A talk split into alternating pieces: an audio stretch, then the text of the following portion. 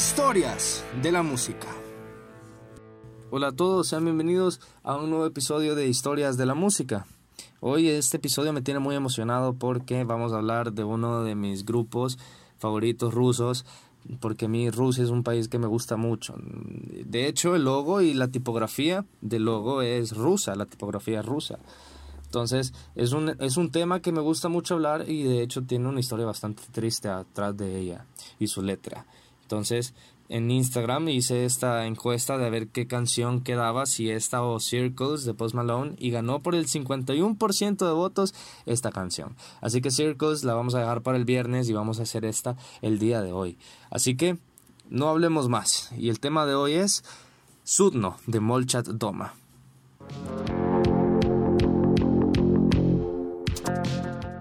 Si escuchan un ruido de fondo, es que está lloviendo acá y ante eso, sí no puedo hacer nada. Pero bueno, en fin. Molchat Doma, traducido al español del ruso como Casas en Silencio, es una banda de post-punk bielorrusia y sus canciones combinan los sonidos de post-punk, dark wave y synth-pop. De hecho, en Rusia su mayor audiencia es en Estocolmo y Helsinki. Sin embargo, la audiencia mayor que ellos tienen o su mercado como tal está en países ingleses, Inglaterra, en Estados Unidos y parte de Australia.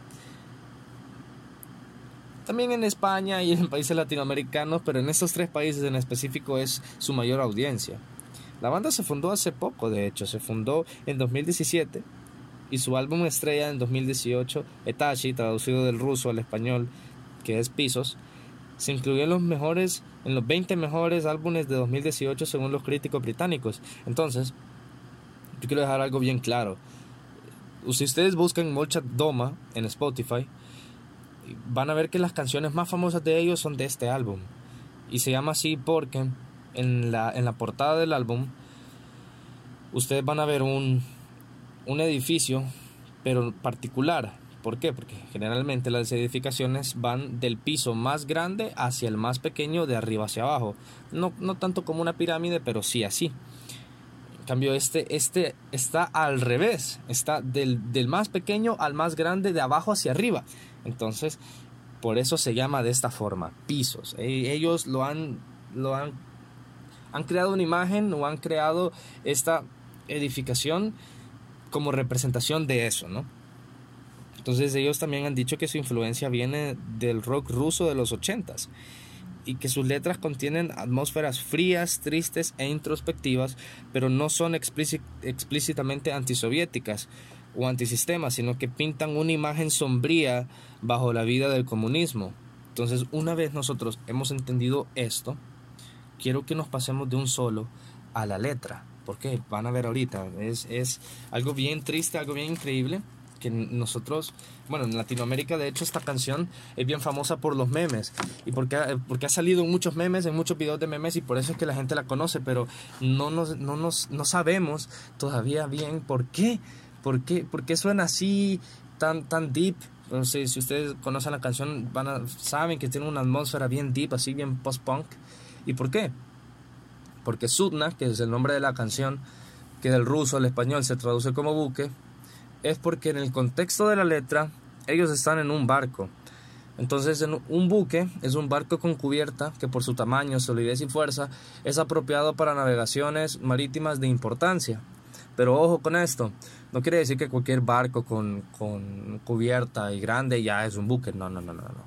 Eh, los buques son solamente para navegaciones marítimas de importancia. Solo para eso.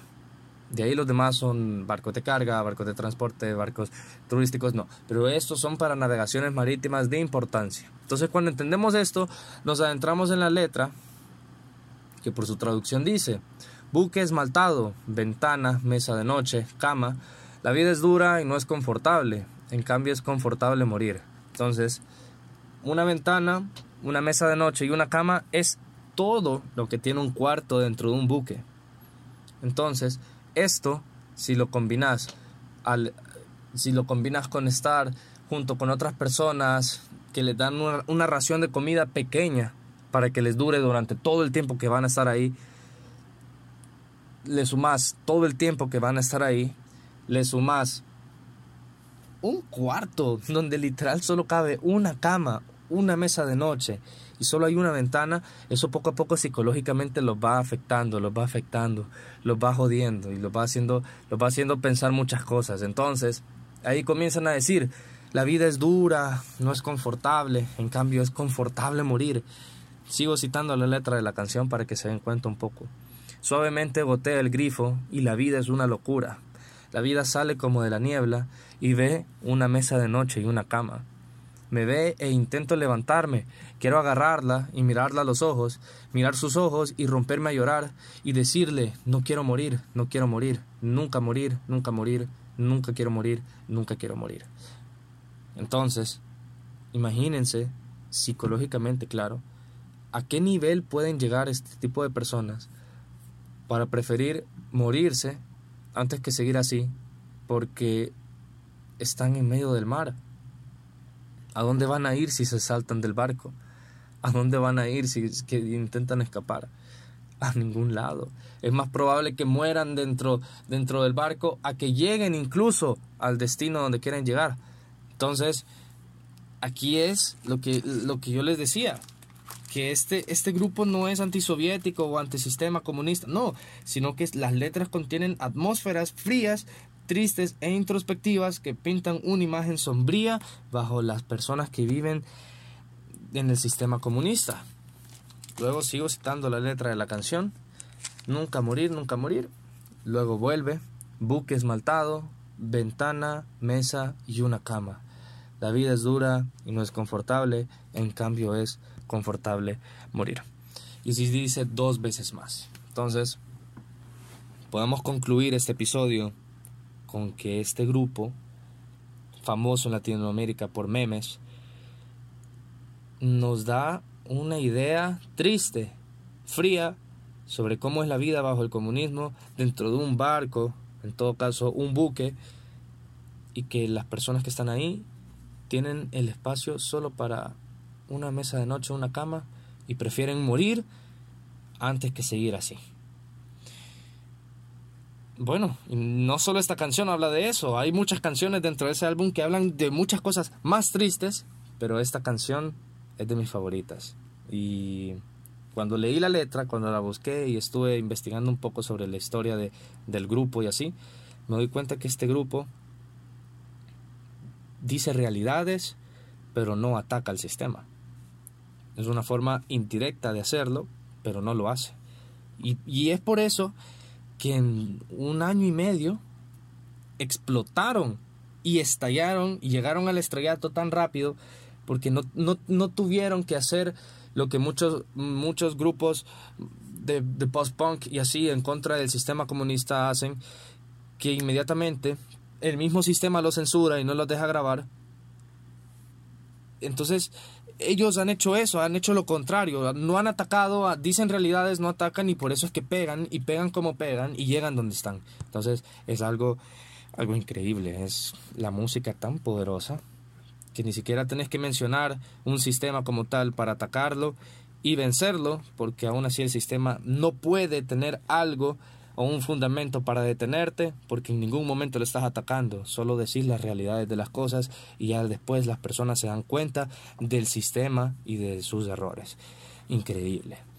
Pero bueno, hasta acá el episodio de hoy. Muchas gracias por su tiempo y sobre todo gracias a la música que nos identifica a diferentes culturas y nos ayuda a entender un poco más de ellas. Pero bueno, recuerden seguirme en Instagram como arroba guion bajo historias de la música. Y también les invito a ustedes que exploren un poco por mi perfil de Spotify. Lo pueden buscar como Francisco Durán. Y ahí hay varias playlists de un montón de géneros, de diferentes géneros, ordenadas, sobre todo por géneros.